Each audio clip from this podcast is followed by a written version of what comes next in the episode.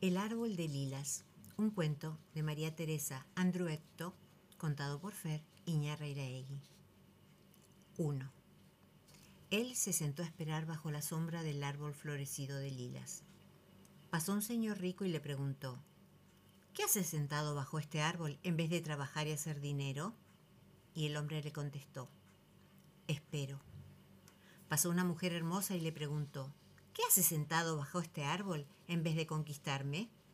Y el hombre le contestó, Espero. Pasó un niño y le preguntó, ¿Qué hace usted, señor, sentado bajo este árbol en vez de jugar? Y el hombre le contestó, Espero. Pasó la madre y le preguntó, ¿Qué hace este hijo mío sentado bajo un árbol en vez de ser feliz? Y el hombre le contestó, Espero. 2. Ella salió de su casa, cruzó la calle, atravesó la plaza y pasó junto al árbol florecido de lilas.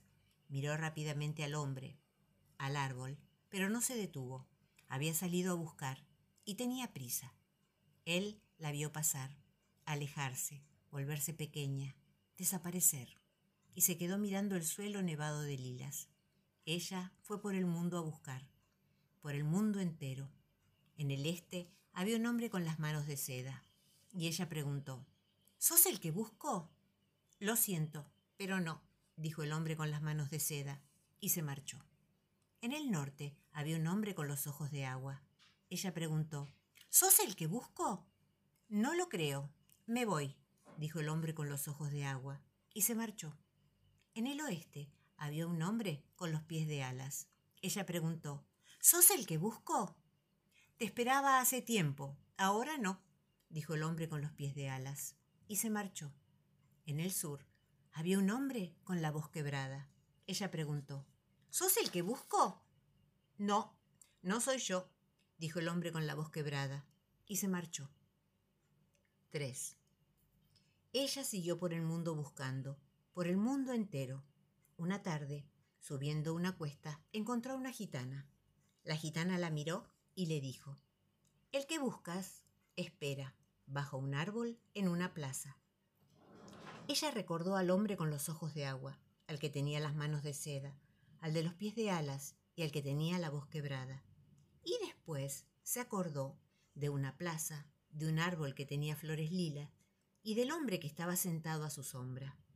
Entonces se volvió sobre sus pasos, bajó la cuesta y atravesó el mundo, el mundo entero, Llegó a su pueblo, cruzó la plaza, caminó hasta el árbol y le preguntó al hombre que estaba sentado a su sombra, ¿Qué haces aquí, sentado bajo el árbol?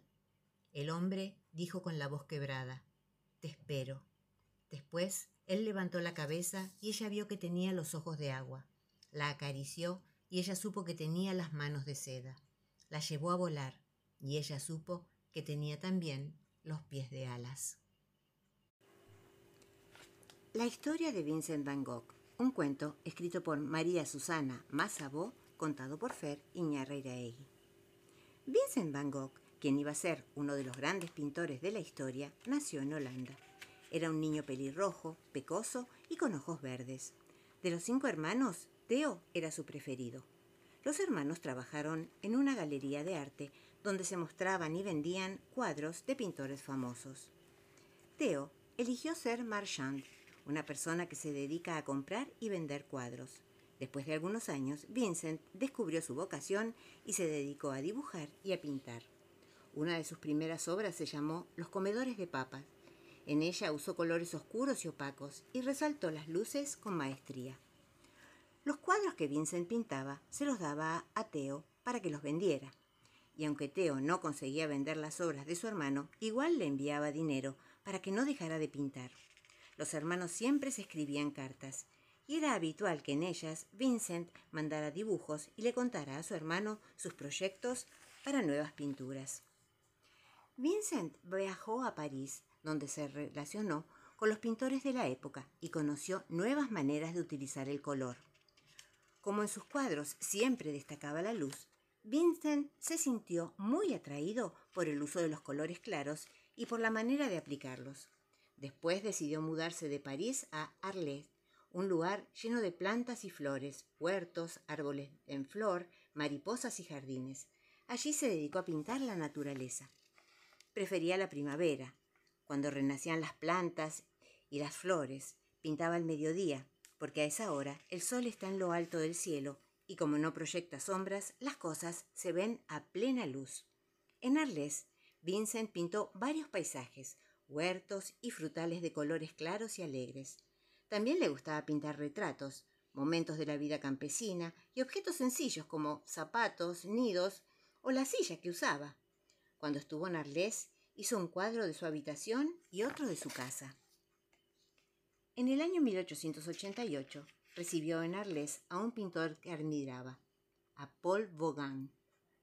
Con mucho cariño preparó la casa para homenajearlo y la pintó de color amarillo. Decoró el cuarto de Gauguin con cuadros y muchos girasoles. En esa casa, un día, Vincent tuvo un ataque de nervios y se cortó parte de la oreja derecha. Lo internaron y Theo lo cuidó hasta que se curó. Vincent, que tantas veces se había pintado a sí mismo, también se pintó con la oreja vendada. Posteriormente sufrió otros problemas. En tales momentos solo lo tranquilizaba la pintura.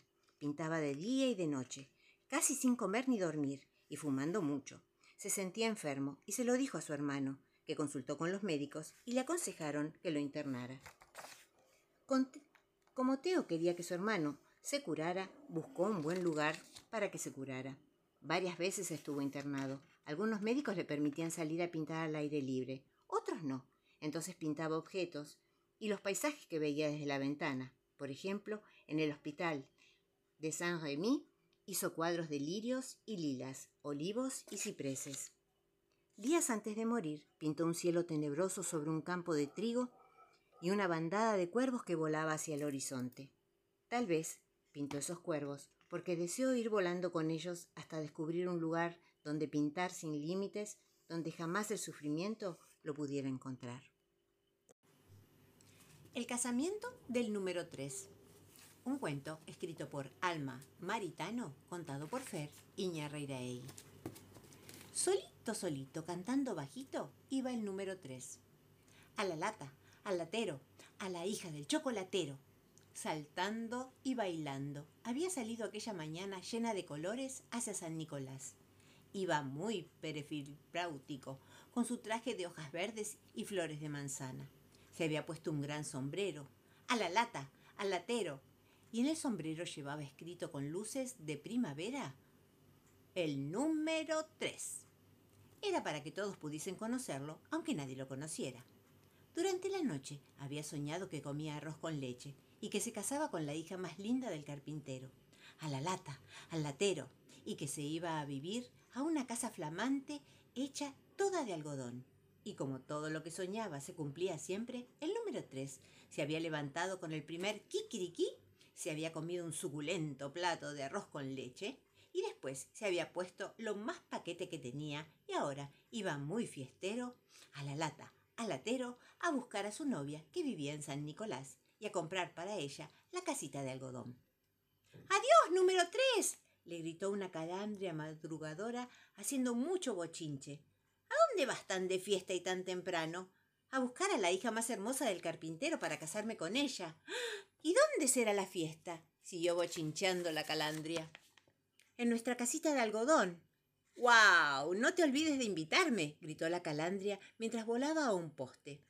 No lo olvidaré. Y el número tres continuó su camino cantando y bailando, muy emperifollado, pensando que era el número más feliz del universo.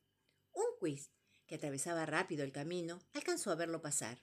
¿Vas de casa número tres? le preguntó muy asustado. No, Voy a buscar a mi novia, que es la hija más linda del carpintero. ¿Y dónde será la fiesta? En nuestra casita de algodón. No te olvides de invitarme, pudo gritar el quiz antes de desaparecer entre los yuyos. No lo olvidaré. Y siempre solito, cantando bajito, siguió su camino el número tres, barajando flores de cardo como si fuera un malabarista. Camina que te camina, salta que te salta, llegó a San Nicolás. La mañana se había puesto colorada, y tibia como una manzana bien madura. ¿Me podría decir, querida señora, a dónde vive la hija del carpintero? le preguntó una gallina bataraza que picoteaba semillas con mucho barullo y cocorocós. En la casa del carpintero, contestó ella fastidiada, porque la habían interrumpido en plena comida. ¿Y dónde está la casa del carpintero? Volvió a preguntar con mucha educación.